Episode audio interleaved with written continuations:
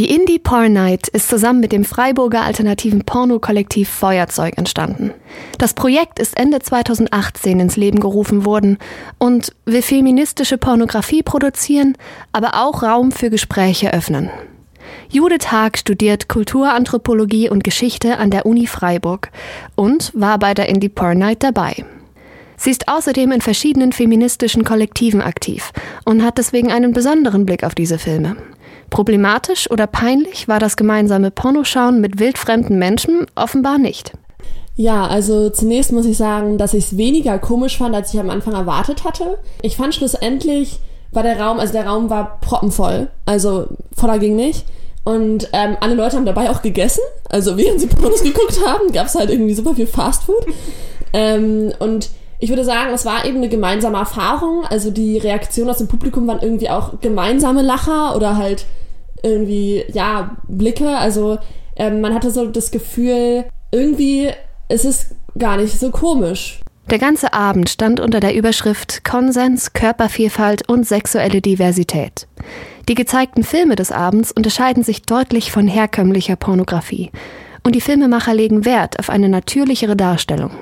Man hat gesehen, dass während dem Dreh die SchauspielerInnen wirklich Spaß dabei hatten oder das auch als natürliche ähm, Handlungen vollzogen haben. Also es war, es gab Dialog hin und wieder, es gab ähm, irgendwie Lacher und, und auch Abstimmungen, was, was man möchte und was nicht. Es gab ähm, ja unterschiedliche sexuelle Handlungen, also es gab eben auch die Involvierung von Toys oder ähnlichem. Körpervielfalt, ja, das hat sich vor allem dadurch gezeigt, dass Frauen- und Männerkörper eben nicht irgendwie normativen Schönheitsidealen entsprochen haben, sage ich mal. Also wenn man jetzt die Bravo aufschlägt, hat man andere Körper vor sich als die, die man da gesehen hat, sondern natürliche Formungen.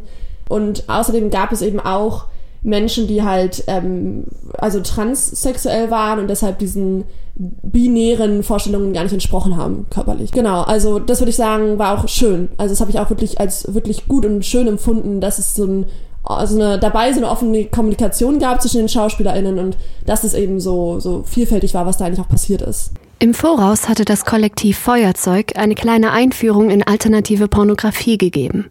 Und auch nach der Veranstaltung gab es eine lange Gruppendiskussion über die Filme. Das Fazit fiel durchweg positiv aus.